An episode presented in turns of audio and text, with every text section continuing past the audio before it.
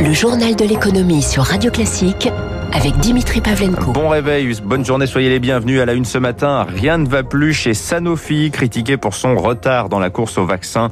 Le laboratoire va en outre connaître une journée de grève ce mardi sur ses 24 sites en France. Les salariés se mobilisent contre le plan de suppression de postes annoncé en juin dernier. 400 postes supprimés notamment dans la recherche-développement en France. Décision difficile mais conforme au plan stratégique du directeur général Paul Hudson, convaincu de la nécessité de se concentrer sur certains domaines, l'oncologie les vaccins, plutôt que les maladies cardiovasculaires ou encore le diabète. Émilie Vallès. La stratégie est risquée car la concurrence est forte entre les laboratoires sur l'oncologie et la vaccination et la France n'est pas forcément la mieux placée. On l'a d'ailleurs vu avec le vaccin contre le Covid. Nathalie Coutinet est économiste spécialiste des firmes pharmaceutiques. Le tournant euh, ARN messager a été euh, très clairement euh, raté par Sanofi. Donc il y a effectivement une stratégie globale qui n'est pas de développer la R&D en France Deus et qui semble montrer quand même que le tournant euh, des biotech a été pas très bien amorcé, en tout cas euh, sur les vaccins. Et le modèle, lui, a changé. Les grands laboratoires pharmaceutiques externalisent aujourd'hui la recherche, la sous-traite à des startups innovantes. Et là encore, on a du retard. Sanofi souffre de lourdeurs administratives notamment, explique Frédéric Bizarre, économiste président de l'Institut Santé. L'écosystème sanitaire de la recherche et développement, qui a été extrêmement réglementé, euh, extrêmement bureaucratisé ces dernières années, fait globalement c'est plus long de faire de la recherche clinique en France, donc c'est beaucoup plus coûteux pour les laboratoires. Et on l'a vu avec les vaccins. Aujourd'hui, euh, il y a d'autres pays en Europe qui sont beaucoup plus compétitifs que nous. Les experts pointent aussi du doigt une instabilité dans la stratégie et un manque de vision qui nuisent au développement de Sanofi. Une entreprise en très grande difficulté maintenant, c'est Eurostar. La compagnie transmanche est au bord du dépôt de bilan. La catastrophe est possible, hein, disait hier soir son directeur général Jacques Damas. Eurostar opère en ce moment un aller-retour par jour entre Paris et Londres contre 16 en temps normal. Bonjour Eric Mauban. Bonjour Dimitri, bonjour à tous. Eurostar paye sa situation particulière. Hein. Son premier actionnaire est français, c'est la SNCF, mais son siège social est à Londres. Voilà, une situation euh, hybride qui, euh, compte tenu de la situation sanitaire, met Eurostar dans une impasse. Les recettes sont quasi inexistantes alors que les coûts fixes, eux, sont bien là. Il faut assurer la maintenance des rames, maintenir la surveillance et payer les péages pour faire circuler les trains. Il est donc urgent de remettre de l'argent au pot. Côté britannique, le Financial Times annonce clairement la couleur. Le quotidien qualifie d'excentrique l'idée que les contribuables britanniques puissent renflouer les caisses d'une société détenue majoritairement par la SNCF. Pour Londres, si Eurostar est viable, alors la société, une fois la crise sanitaire passée, saura attirer des investisseurs privés. Côté français, le dossier n'est pas considéré non plus comme prioritaire, pas question de traitement de faveur.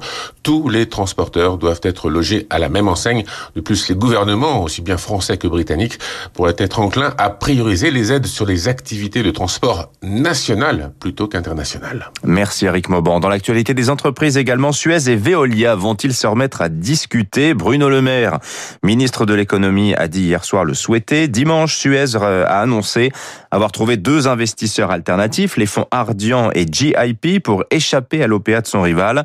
Alors on attendait hier la réaction de Veolia, elle a été plutôt froide. Hein. Écoutez le PDG de Veolia, Antoine Frérot hors de question de vendre les 30%. Notre objectif est bien sûr de rester 100% de Suez. Vous le savez, nous devrons désinvestir certaines activités.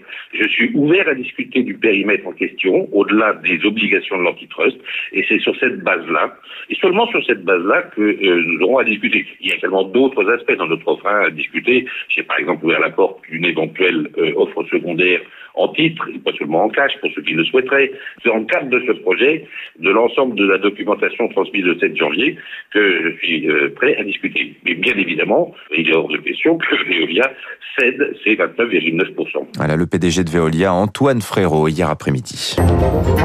Le journal de l'économie sur Radio Classique. 6h44, pourra-t-on skier cet hiver? Décision demain de Jean Castex, le Premier ministre, alors que les stations, vous le savez, sont ouvertes, mais les remontées mécaniques fermées. Eh bien, c'est tout un écosystème industriel hein, qui s'inquiète pour son chiffre d'affaires, celui des fabricants 400 de matériel de sport d'hiver, ski, textile, randonnée en Auvergne-Rhône-Alpes. C'est plus de 400 entreprises, 6000 salariés, 4 milliards d'euros de chiffre d'affaires qui sont en jeu. Reportage à Annecy, Céline Cajoulis. Depuis le parc des Glaisins, on a vu sur les montagnes et c'est là que plusieurs dizaines d'équipementiers se sont installés, comme Philippe Gallet, PDG de TSL, qui fabrique des bâtons de marche, des luges en plastique et des raquettes, dont la pratique a explosé ces derniers mois, créant ainsi trois fois plus d'emplois que d'habitude. En 86, on faisait 1000 paires de raquettes par an. Et aujourd'hui, on en fait à 1000 par jour. Normalement, les commandes de dernier moment, c'est entre 20 000 et 30 000 paires par an. Cette année, on a fait 100 000 paires en 15 jours. À l'opposé, les fabricants de textiles ou d'équipements pour le ski alpin sont quasiment à l'arrêt. Les ventes ont chuté d'au moins 90% et près de 1500 emplois sont menacés dans les prochains mois. Patrick Giraudon, président de l'Outdoor Sport Valley. L'année dernière, déjà, les, industriels avaient signé un portefeuille de commandes à moins 30%. Cette année, ils réalisent encore moins 40% de chiffre d'affaires et ils sont en train de prendre des commandes pour l'année prochaine qui risquent d'être encore en baisse. Donc on estime qu'il y a des industriels qui n'auront rien à fabriquer pendant 12 mois. Donc une grande majorité de toute l'industrie est liée à la montagne qui risque de s'effondrer. Et ce que tous craignent, c'est que la France se retrouve hors jeu face à la concurrence américaine ou autrichienne par manque d'investissement.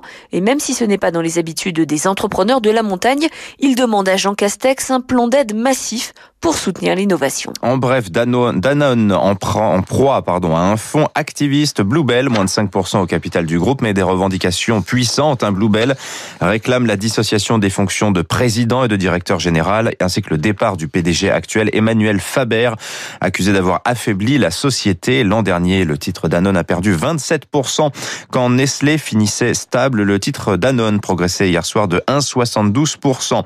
Et puis une audition très attendue ce mardi au Sénat américain celle de Janet Yellen, l'ancienne présidente de la Fed, choisie par Joe Biden comme secrétaire au Trésor. Les marchés pour finir, le CAC en petite hausse, hier plus 0,1%, 5617 points. En vedette, Stellantis, plus 7,5% pour son premier jour de cotation à Paris et même plus 13,5% à Milan. Le titre va démarrer sa carrière cet après-midi au Nice à New York. Forte baisse en revanche pour Carrefour, moins 7%. Le titre revient à 15,46€, soit pile son niveau d'avant les discussions avec euh, Couchetard, autre titre scruté de près Suez, plus 3,24 à 17,50 euros. On est tout près donc du prix 18 euros qui est proposé par Ardian, comme Veolia d'ailleurs. Sachez que Wall Street était fermé hier, c'était jour férié. Martin Luther King.